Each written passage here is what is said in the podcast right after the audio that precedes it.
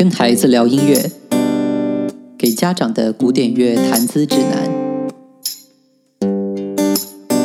第十三章：二流大师们。如果有一天，有个人真诚的对你说：“美好的一天，祝你有。”你根本不明白是怎么回事。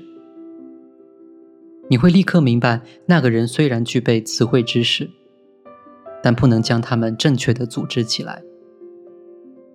假如这个人继续用这种方式和你说话，你也许会失去耐心而不倾听。但如果你停下来考虑事情以及审视自己，你会学到一些很值得思考的东西。你会发现自己正确组织语言的能力来自于服从。首先，你愿意模仿其他人说的话，直到自己学得不错。除此之外，你在家中、学校里已经被周围的人纠正过无数次，直到语言最终成为你一个谨慎的习惯。所有人都能立刻明白你的意思。你瞧。因此，你也许会用易于他人理解的方式来组织词汇，或者，就像我们最开始虚构的那个人的情形一样，以一种完全无意义的方式来组织。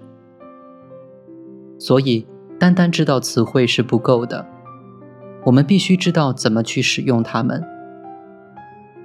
应用词汇的真正艺术是用少许词汇来表达全面而清晰的意义。是用你能选择的尽可能少的语言表达尽可能多的意思。音调也有可能受到与词汇相同的对待。一个人可以为了说一件“美好的一天，祝你有”这样很没意义的事情而创作音调。很多人这样。这告诉你们，真实而简单的乐句和与之相似的文句一样。必须以在尽可能少的篇幅中表达最全面、最清晰的意义为目标。数百年来，有思想的作曲家已经在思考这一点。我们想尽办法去发现音符写作背后的秘密，希望在音符结合的时候获得最独到的意义。根据音乐写作法则编排的音调就有了意义。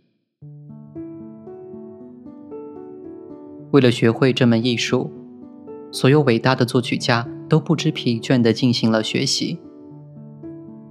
他们意识到在小篇幅中表达大量意义的困难。为了获得这种能力，什么工作都不算过于苛刻。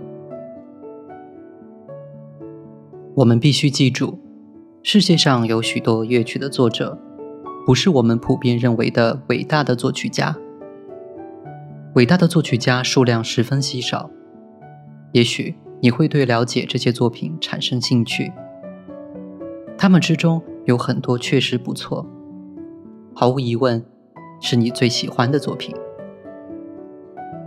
当我们思考它，它与作曲家的关系就像树木与森林，伟大与渺小，强大与弱小，为了各自的目的共同生长。他们不可能全部都是伟大的，或全部都是渺小的，肯定存在很多类型。于是，年轻的事实取代衰老的，强大的比弱小的存活的久。同在一片天空下，根植于美丽富饶的土地上，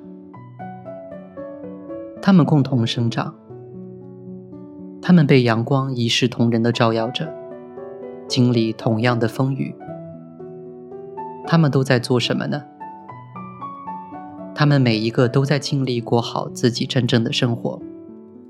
的确，他们也许不能来来去去，不能选择。但当我们看到他们美丽的叶子和枝干，我们能感受到他们生存的美好目的。然后，我们可能无意识地喜爱他们。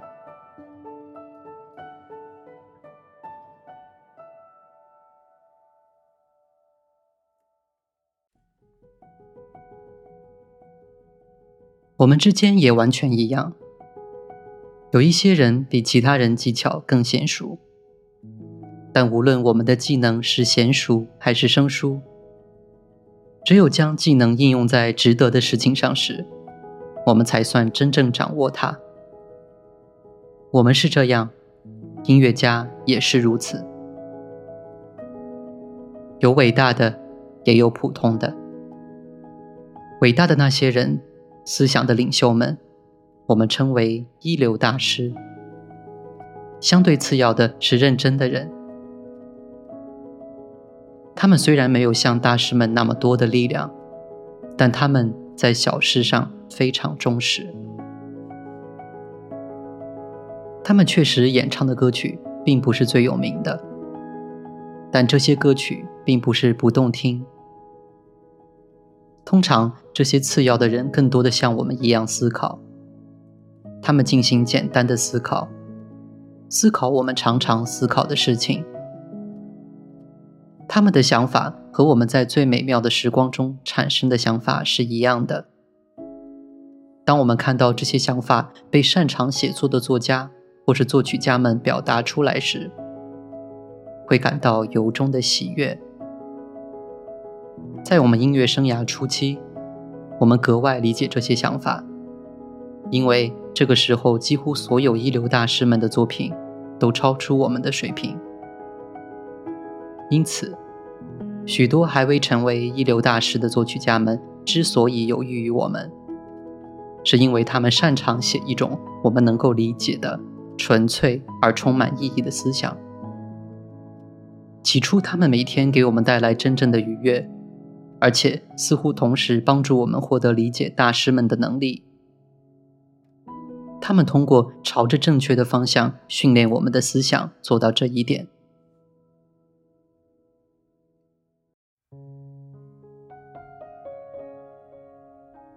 现在我们知道，一位年轻的音乐家在早期要学习的最好的音乐是二流音调大师写的音乐，以及那些伟大的作曲家们写的较简单的作品。这些作品。都在他的理解能力范围内，在一位儿童的双手和声能力范围之内。让我们再一次看看，这是否已经表达清楚？真正的作曲家，不管是伟大的还是普通的，都是从内心深处歌唱。如果一个人有了一点小技巧，却不屑于应用到事业中，那么。他就没有正确的运用自己的才华，他没有在乐曲中给我们提供真实的思想。他为了虚荣心或一个低级的目的而写作，除了不真诚之外，他也不能算是一个二流的大师。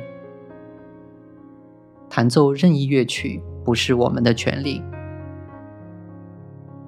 我们能够真正演奏的，只有那些充满以我们的能力。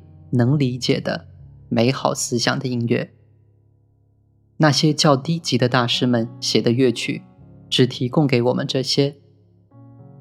简单来说，如果我们忠实于较低级的大师们的音乐，除了清晰美丽的画面以外，他们还会告诉我们许多关于音调的秘密。在了解了这些秘密之后，只要我们坚持学习不太伟大的作品。有朝一日，我们会更好的理解更加伟大的作品。